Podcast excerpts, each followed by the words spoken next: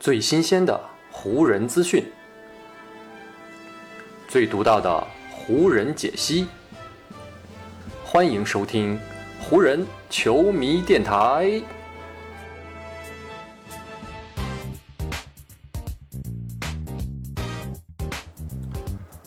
北京时间九月十五日，欢迎各位收听全新一期的湖人总湖人球迷电台，我是各位的湖人球迷朋友戴高乐。感谢各位如约打开这一期的电台节目。上一期的节目当中呢，咱们是聊到了关于小加索尔离开湖人的话题。而在小加索尔正式离开了之后呢，如今紫金军的内线轮转是又少了一个球员。虽然日有消息称呢，湖人正在考虑要签下詹姆斯·恩尼斯三世，但是呢，这位侧翼球员啊，似乎没有办法真正的帮助到湖人队在内线提升轮换阵容的厚度。所以呢，最近湖人方面是又传出了另外一条关于引援方面的消息啊，那就是呢，球队开始将目标瞄准在已经远离 NBA 赛场许久的肯奈斯·法里德身上。著名的湖人跟队记者乔万·布哈是率先报道了这条消息。他在报道当中称，湖人队有可能会在最近给法里德呢举办一个小型的个人试训。通过这样的试训呢，以此来了解法里德最近的身体以及他的竞技状态。看球时间比较长的球迷呢，肯定会记得法里德。很多球迷当听到法里德这个名字的时候呢，想必第一反应肯定就是当年那个在丹佛田径队啊拥有一身球劲肌肉的前锋。因为呢，法里德打球风格非常火爆啊，这位锋线球员呢，还一度赢得了中国球迷给他的一个绰号啊，就是非常霸气的半兽人。而如今呢，法里德是已经三十一岁了。随着年龄的增加，法里德的身体素质呢是有所下降，这也让他此前呢技术相对粗糙的短板是逐渐的暴露了出来。而且呢，法里德身高只有两米零三，在内线对抗上呢也是越来越吃亏。所以在先后效力过掘金、篮网以及火箭之后呢，法里德是逐渐的失去了自己在 NBA 当中的位置。法里德上一次出现在职业篮球的赛场上面呢，还是咱们中国的 CBA 联赛。在2019到20赛季，法里德加盟了浙江广厦，成为了球队的大外援。本来呢，当年浙江的球迷呢都希望这位野兽派的内线能够扛起球队的内线。结果呢，法里德仅仅打了七场比赛，他呢就遭遇了手腕上的伤病。而且呢，在前面的七场比赛当中呢，法里德的状态和表现也跟广厦队的预期有很大的落差，所以呢，广厦就趁着法里德回去养伤的期间啊，就干脆直接裁掉了法里德，这也让他的 CBA 之旅是就此匆匆结束。随后呢，新冠疫情也袭来了，法里德在整个2020到21赛季都没有再找到任何一支愿意邀请他加盟的球队了。而在今年的夏天，法里德是终于等来了一个展现自己的机会。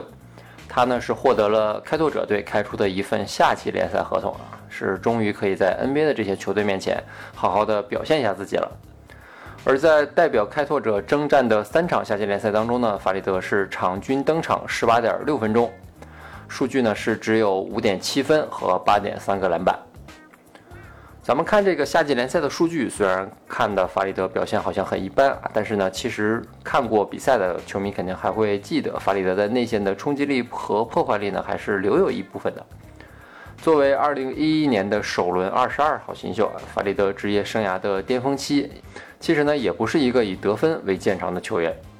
在自己职业生涯最辉煌的前五年当中，法里德虽然每个赛季场均得分都能达到两位数。但是呢，他职业生涯场均得分最高的一个赛季，也不过呢就是二零一三到一四赛季的场均十三点七分。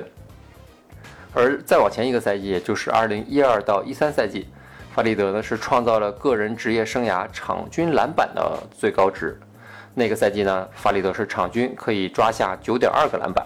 这个数据呢跟他夏季联赛的篮板还是比较接近的。所以呢，如果这么来看，法里德在今年夏季联赛起码在篮板球这个数据上面下滑的还没有那么严重。纵观法里德到目前为止的职业生涯，这位锋线球员累计打了四百七十八场的 NBA 常规赛，场均数据呢是十一点四分、八点一个篮板和一点九次助攻，场均的命中率呢可以达到百分之五十四点六，而罚球命中率呢是只有百分之六十五点四。所以总体来看，法里德是一个优点和缺点都十分突出的球员。不过呢，随着年龄的增加，法里德的优势正在慢慢的变少，反而呢是他曾经的那些缺点正在被不断的放大。那么湖人为什么要试训这样一位有明显缺陷，而且差不多两年啊都没有打过正式比赛的球员呢？这个问题呢就要跟开头咱们提到的小加索的离开产生一定的联系了。正是因为呢，小加索尔新赛季不再继续为湖人效力了，所以目前湖人阵容当中，在四号位和五号位这两个内线的位置上面，可用的轮换球员呢，就只剩下安东尼·戴维斯、小乔丹、霍华德和卡梅隆·安东尼。如果呢，咱们再满打满算，可以把阿里扎也算进来，所以这样也就只有五个人。从阵容的厚度来看啊，显然呢，湖人队在内线上面还是有继续提高的空间的。所以呢，就是为了继续补充内线的力量，湖人呢才会动了想要试训和考察法里德的念头。为什么湖人需要继续提高内线的阵容厚度呢？我觉得呢，因为对湖人来说，内线呢将是决定他们新赛季非常关键的一个位置，或者咱们可以说的更具体一点啊，那就是安东尼戴维斯的身体与竞技状态，将会是决定湖人新赛季能够取得怎么样成绩的一个根本原因。关于这一点呢，我相信很多湖人球迷呢其实是有共识的。湖人目前呢虽说是已经有了三巨头啊，但是呢威少的个人带队能力是有一定的缺陷的，而詹姆斯呢又已经上了年纪啊，所以呢湖人想要取得好成绩，就要指望安东尼戴维斯能够在新赛季打出更好的水平。而为了能够让安东尼戴维斯的身体和竞技状态得到更好的保持呢，那也需要湖人在内线给他寻找更多的帮手。这一点呢，从湖人签下霍华德、引进小乔丹的举动上面啊，咱们也能看出苗头。湖人引进这两位中锋呢，就是希望能够重新回到2019到20赛季的模式，同时呢，也要给戴维斯减负。而戴维斯呢，在看到小乔丹加盟之后，内心的喜悦和激动的情绪，更是超出了很多人的想象。最近呢，洛城当地的湖人转播商的一位记者，名字叫做克里斯麦基，他对刚刚加盟湖人的小乔丹进行了一次一对一的采访。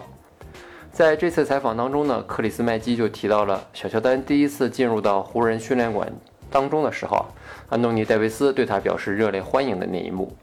而且呢，克里斯麦基还透露。在得知了湖人总经理佩林卡签下了小乔丹之后啊，戴维斯是第一时间联系到了佩林卡，向湖人的总经理啊表达了他内心非常澎湃的这种感谢之情。看到戴维斯这样的态度呢，小乔丹自己自然也是非常高兴了。小乔丹在采访当中就说：“他说我感觉好极了，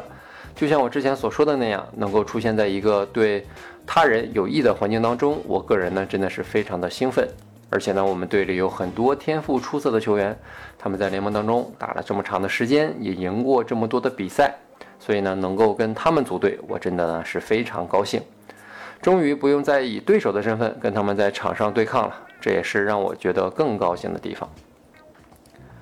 戴维斯之所以这么欢迎小乔丹，自然就是因为呢，他在内线多了一个非常得力的帮手，他自身的在内线的压力呢也就小了很多。虽然说呢，湖人上下都在反复的说新赛季要让安东尼·戴维斯在五号位上打更长的时间，但是呢，球队从上到下也都明白，